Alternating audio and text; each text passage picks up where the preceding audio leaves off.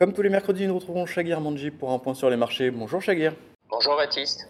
Alors, euh, les marchés sont encore très attentifs euh, aux chiffres euh, d'inflation, notamment au côté US. On va avoir beaucoup d'annonces cet après-midi. Qu'est-ce qu'anticipent les marchés? Alors sur l'inflation US, je pense qu'on n'aura pas de grandes surprises. Hein. À savoir, on attend une inflation corps qui va toujours euh, décélérer. Donc mhm. ça, c'est plutôt la bonne nouvelle. Et puis une inflation globale qui, elle, par contre, va légèrement rebondir à cause des effets de base et la hausse du prix du pétrole. Donc, euh, à mon avis, on n'attend pas de grandes surprises euh, sur ce point-là cet après-midi.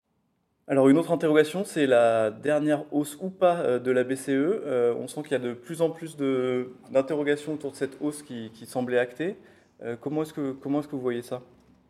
Alors là, effectivement, il y a beaucoup d'interrogations. La raison est que en Europe, depuis l'été dernier, on a une franche rupture de la croissance économique, et en particulier en Allemagne, qui est effectivement très affectée sur sa partie industrielle. Donc là, on a une croissance économique qui décélère assez, assez nettement. Et de l'autre côté, on a des taux d'inflation qui restent relativement élevés, en tout cas en comparaison par rapport à ce qu'on a aujourd'hui comme des inflations aux US. Donc là, les avis sont très mitigés sur la BCE. Est-ce qu'elle va monter ou pas de 25 points de base? Nous, nous pensons que ce sera le statu quo parce que cette décélération de la croissance va l'emporter sur les décisions de la BCE. Donc on serait déjà dans la phase de plateau dont on parle depuis euh, plusieurs mois? Oui, je pense qu'on est vraiment sur cette phase de fin de cycle de hausse des taux, mais euh, qui dit fin de cycle de hausse des taux ne dit pas baisse des taux. Donc effectivement un plateau plus ou moins prolongé en fonction des publications à venir sur la dernière partie de l'année et sur le premier semestre 2024. Alors vous parliez des chiffres de l'économie européenne qui sont plutôt négatifs avec un ralentissement qui est peut-être plus rapide qu'attendu. Euh, qu'est-ce que ça peut changer euh, au niveau notamment des entreprises? Est-ce que ça, on peut avoir des impacts et, quelques accidents?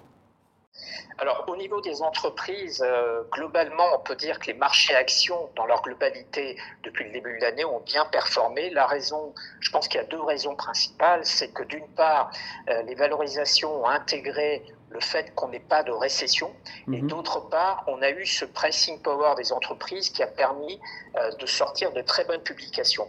Je pense que sur les mois à venir, le pricing power des entreprises va décliner et les marges seront affectées et donc des publications à venir beaucoup plus faibles.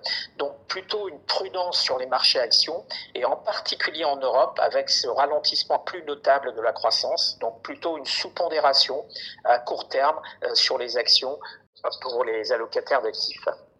Alors on va finir rapidement avec euh, le pétrole. On en parlait la semaine dernière avec euh, de, fortes tensions, euh, notamment suite aux, décisions de, l'OPEP.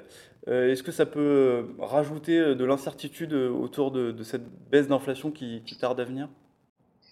Alors, pour le moment, ce n'est pas une inquiétude majeure, mais c'est quelque chose qu'il faudra surveiller. D'une façon générale, il faudra surveiller l'ensemble des prix des matières premières parce que la première phase de désinflation était liée à la baisse des prix des matières premières et la baisse des prix industriels. Mhm. Il ne faudrait pas avoir une hausse sensible du secteur des matières premières pour contraindre, si vous voulez, cette désinflation qui est en cours. Alors pour le moment, ce n'est pas vraiment encore d'actualité, mais encore une fois, il faut le garder en tête mais euh, pour le moment, on reste toujours dans une phase de désinflation euh, globalement sur le T4 2023 et surtout pour le semestre 2024. merci beaucoup, Chaguer, pour ce point sur les marchés. Merci, Baptiste.